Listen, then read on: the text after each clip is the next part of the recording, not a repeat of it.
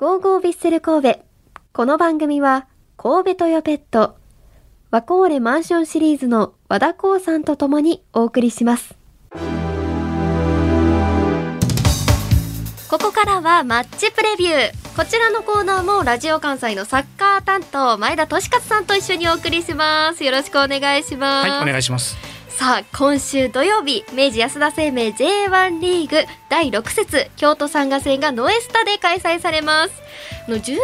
ぶりに J1 に復帰した京都サンガ今シーズンの京都サンガはどんなチームなのでしょうか。エルグラストにて京都サンガを担当しているサッカーライター天堤俊介さんと電話がつながっています。よろしくお願いします。こんにちは。よろしくお願いします。お願いします。お願いいたしますさあ早速なんですが現在京都サンガは5試合戦って1勝2敗2分けの14位となっています。ちなみに皆さんヴィッセルは何位かご存知でしょうか？なんと16位です。はい。で京都サンガに戻りますが J1 に復帰した京都の今までの戦い方はどうですか？そうですね。あのまずまずのいい入り方だと思います。というのもやはり10年ぶりということで、はい。あの J1 も知らない選手たちが非常に多いんですよね。はい。去年の J2 勝ち上がったのも、まあ、ユースから上がってきた二十歳前後の若手だったり、まあ、はい。J2 とか J3 でしかね、プレー経験がない選手たちがうん。主力だったんですけど、まあ、はい。そうした選手たちがね、初めての J1 で、まあ、どれぐらいやれるのかっていうのも、期待半分、半半分みたいなところもあったんですけれど、まあ、その中で開幕戦、浦和レッズに勝利してね、その後、まあねなかなか勝つっていうところは難しいんですけど、自分たちの戦い方を貫く中で、まあ、できることとできないことってね、あのやりながら進めてるので、はい、まずまずの入り方なのかなという印象です。なるほど。このわずか1年でですね J1 に復帰させた超キゼ監督の采配はいかがでしょうか？そうですね逆にあの張さんは J1 をよく知っておられるので、はい。まあ、チーム、去年もね、あの J2 を勝ち上がると同時に、J2 を勝つだけじゃなくて、J1 で戦うためにはどうするのかっていうことも考えながら、チーム作りもされていましたし、はい。まあ、あの今年開幕戦からも、あのまあ、チームに足りないところをね、采配でうまく補ったりというところを見せてくれてるんじゃないかなという印象です。なるほど。ちょっとそのポジションの名前が普段私たちが使う名前とはちょっと違うみたいなんですがはい。そのあたりすごく気になるんですけどサイドバックがリードアクセル？はい。これなんでですか？そうですね、あのまあ、簡単に言うと、例えばそのハードワークって言ったらみんなハードワークってわかるんですけれど、はい。まあ、もう一歩違う言葉をすることで、この言葉の意味は何なんだろうっていうのは選手たちが考えたりしますよね。うんはい。あの言語化することによってあの長い役割をパッとえー表現できることもそうですし、はい。まあ、あとは、えーそうですね選手たちがよりその言葉の中の、ね、意味を考えてじゃあ自分はこのリードアクセルって言葉だからどういう、ね、プレーをするんだろうとかこのポジションは何を求められるんだろうっていうのを、ね、しっかり考えてやってほしいというふうな願いが込められてるんじゃないかなというところです。なるほど。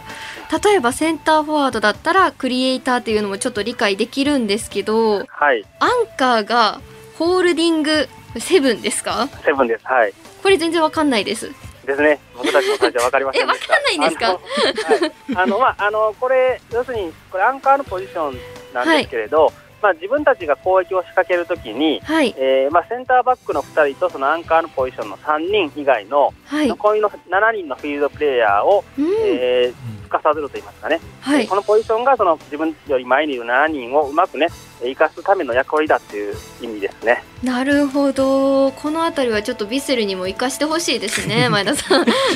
まあでもそうですね。ちょっとそのあたりはもしかしたら同じような役割を持つ選手が、ははいい、ヴィッセルと京都でいるのかなという感じはしますね。そうですね。ちょっと見方が変わるかもしれないです今後の。私のちょっと勉強になりました。ありがとうございます。でちなみにですね、こはい。のサイドバックもはい。去年はただのアクセルだったんですよ。おそうなんです今年にねなってリードという言葉がついてリードアクセルなので、まあ、監督もね、アップデートさせながら選手たちにもね刺激を与え続けてるっていう風なところがあるかなと思います。アクセルでリードしろっていうことですよね。もうなんかあれみたいですけど。伝わらないか。すいません。じゃあ次行きましょうか。はい。ではエルゴラスト3月25日号で天堤天堤さんは京都の課題にカウンターの精度を挙げられてましたがその課題についてちょっと詳しくお聞かせください。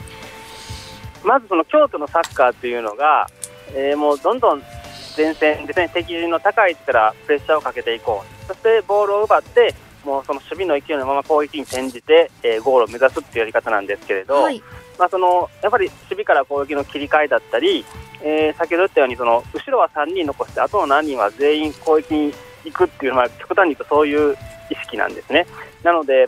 切り替えはしっかりできてるしみんなゴールへ向かう勢いはあるんだけれどその状況をまあうまく生かしきれてないというか、まあ、簡単に言うと数的有利があっても、うん、なかなかその数的有利を生かしてシュートまで持ち込めないみたいなシーンもちょっとあるんですよね。はい、だからそのあたりをまあうまく状況を生かしてカウンターで、ね、シュートまで持ち込もうっていうところでちょっと僕も原稿を書かせてもらいました。なるほど。ちょっとそのあたりはヴィッセルは崩していきたいなと 思うんですが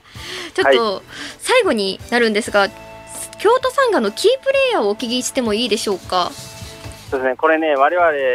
記者もいつも監督に言ったら、はい、いやもうこれは誰か一人じゃない全員なんだというところで、ね、はい、そうですよね。言われてるんですよね、まあ はい、サッカー自体がその特定の選手に頼るというかみんなで、ね、頑張ってやろうというところなんで、はい、まあ、そういうところいつも言われてるんですがとはいえ誰が注目だというとね皆さん気になると思うんで。はい。まあ、まあ、一人はまずやはりピーター・ウタカ選手ですね、はい、あの今年で38歳になる、ね、J リーグでも経験豊富な選手なんですけれども、本当に張さんのもとで新しい、ね、一面も見せてくれてるので、うん、まあ、彼が点も取れるし、えー、周りを、ね、生かしてチャンスも作ることができるっていう選手なので、はい、まあ、この選手をうまく、ね、活用しながらチームが、えー、攻撃的に、ね、いけたらいいなっていうところがありますね。はい、はい、でもう一人が、はい、あのパリ五輪の、ね、代表候補にも入っている川崎颯太っていう選手がいまして、彼が先ほどせあの紹介したホールディングセブンの役割を担っている選手なんですね。はい、本当にあのまだ若い二十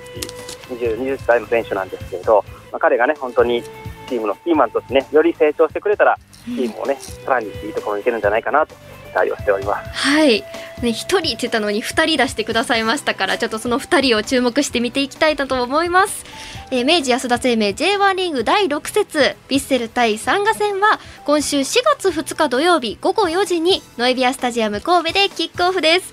この時間はエルゴラッソにて京都サンガを担当しているサッカーライター天堤俊介さんにお話を伺いました。ありがとうございました。ありがとうございました